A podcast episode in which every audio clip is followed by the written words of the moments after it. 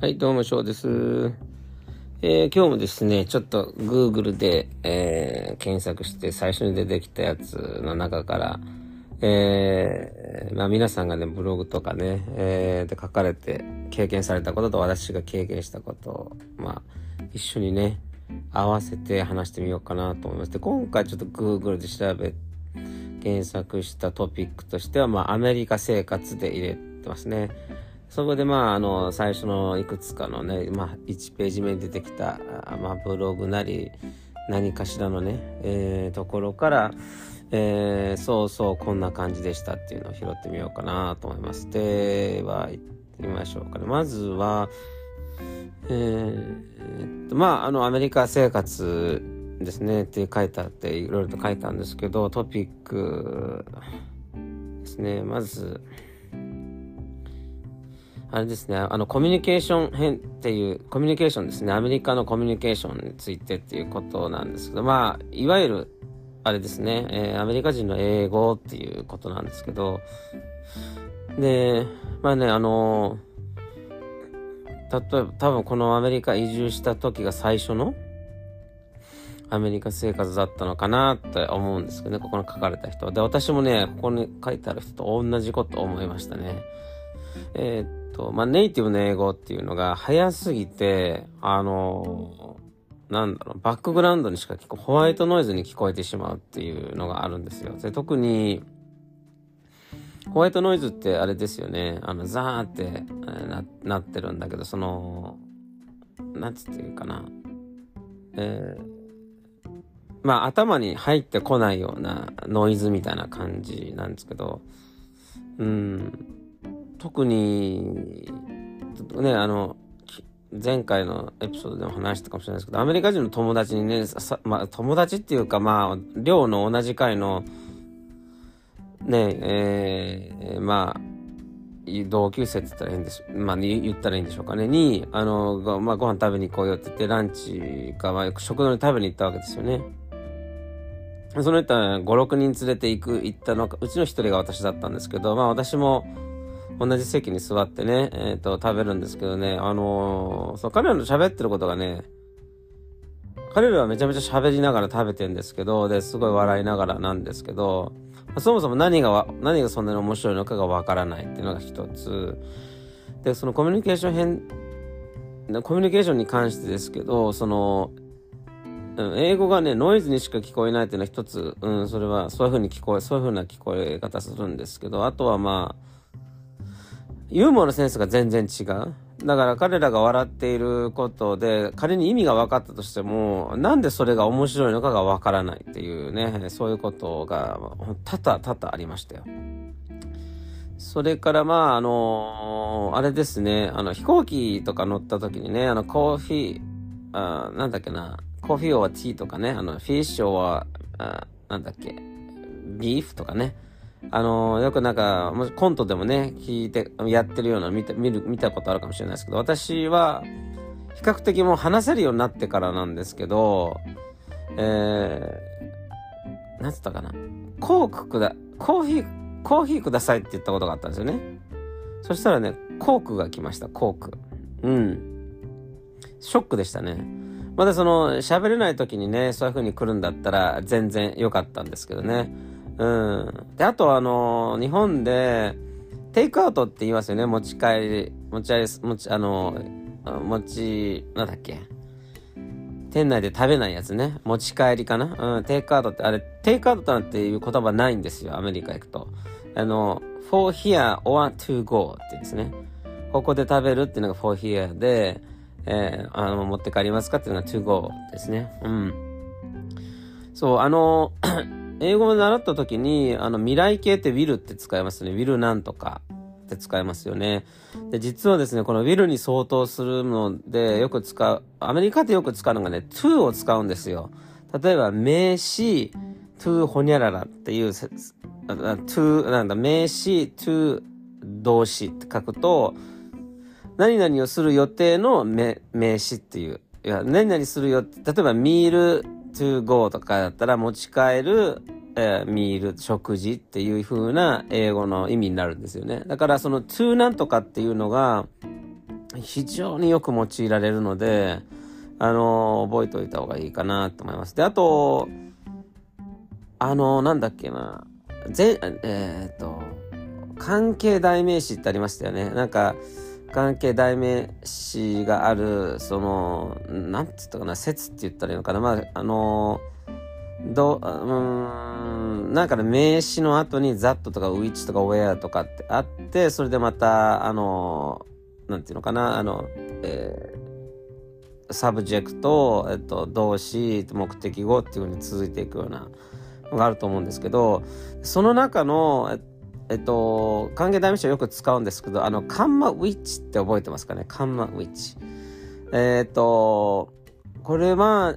私がね、アメリカでコミュニケーションしていて、えー、っと、なんていうのかな、えー、受験英語っていうのが、ここで、こういうとこに使うんだって思ったのが、あの、よく、その中、そういう英語の中で、よく聞くのはカンマウィッチにあたる相当するところ。で、カンマウィッチって、あのー、訳し方なんですけど、えカンマの前で一つ文章を区切るんですよ。要は日本語で訳すと、えっと、最後一つの文章で一回完結する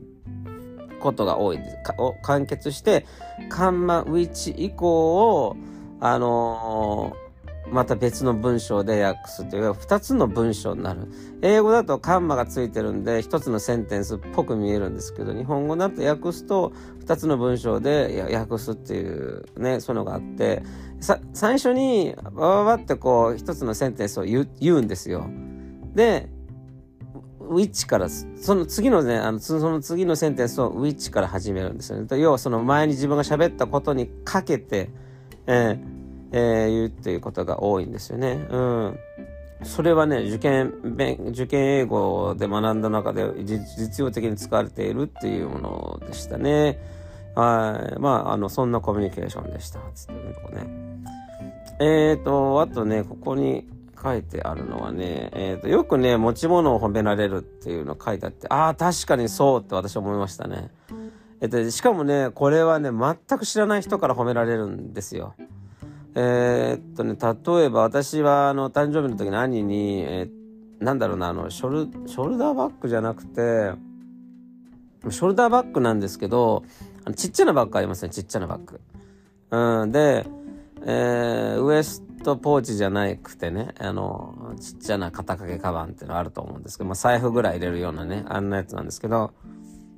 で、それを、まあ、持って、、えー、っとね、オフィスデポ行ったんかな？確か。オフィスデポだったと思いますね。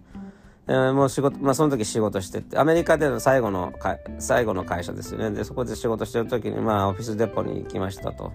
で、オフィスデポに行ったらその店員の人がですね、いいバッグだねって言ってくるんですよね。どこでか、どこに売ってんの？みたいなことを言 ってくる。うん。全く、その、その時に初めて会った人なんだけど、そういう風に言ってきたりとか、あとは、お店の、お店じゃなくてあれか、エレベーターを待ってる時に、その靴いいねっていう風に言われたことありますね。まあ、皮肉なのかもしれない。あの、サッカーの、なんだっけ、スパイクでは、ね、黄色いスパイクってみ、ね、なんかよくね、こう、ワールドカップとか見てると出てきますよね。例えば、まあ、ブラジルとかかな、ユニフォーム黄色だから、あんな、ああの、ブラジルのユニフォームの黄色と同じような、あとリーボックの靴を履いてね、スニーカーを履いてたんですけど、いい色だね、なんつってね、言ってきましたね。日本で履くと、なんだその色って言われるようなこと。まあ、あれですよね。日本で例えば知らない人に急にね、あの、いいバッグだねとか、いい帽子だねとか、どこで買ったのって言ったらナンパかとか言われますよね。おそらくね。うん。だけどねアメリカではそういう概念がないんですよね。多分国によっては声をかけないと逆に失礼。イタリアだったかな？わかんないけど。逆に声をかけないと失礼と思われるぐらい必ず、えっと、女の子に対して声をかけるっていう国もありますよね。でそれはあの文化ですね。で、あとは日本ではあるんでしょうけどあまり出くわせしてないのがあのホームレスにがねあのお金くださいとかっていう光景は比較的よく見ましたね。まあそうですね、ニューヨークと都市部でよく見ました、都市部。ニューだからニューヨークでよく見ましたね。外出て出ると、あの、お金くださいとかって言ってるのはよくありましたね。で、彼らが本当にホームレスなのかっていうのはちょっとさておき。ただ単にその、あの格好して、ああいうふうに待ってるとお金をくれるっていうのを知っていて、えー、みすぼらしい格好をしてるのかなっていうふうに思える時もありますけど、でもまあそういうね、えー、ホームレスがお金くださいとかっていうのもあるし、座って待ってるのもあるし、本当に声かけてくる時もありますよ。お金ありませんか？あの、ランチのお金が欲しいんですけど、恵んでもらえませんか？みたいなことをね、普通に話しかけてきます。それから、あの、本当水知らない人がタバコも持ってない、タバコちょうだいって言ってきますね。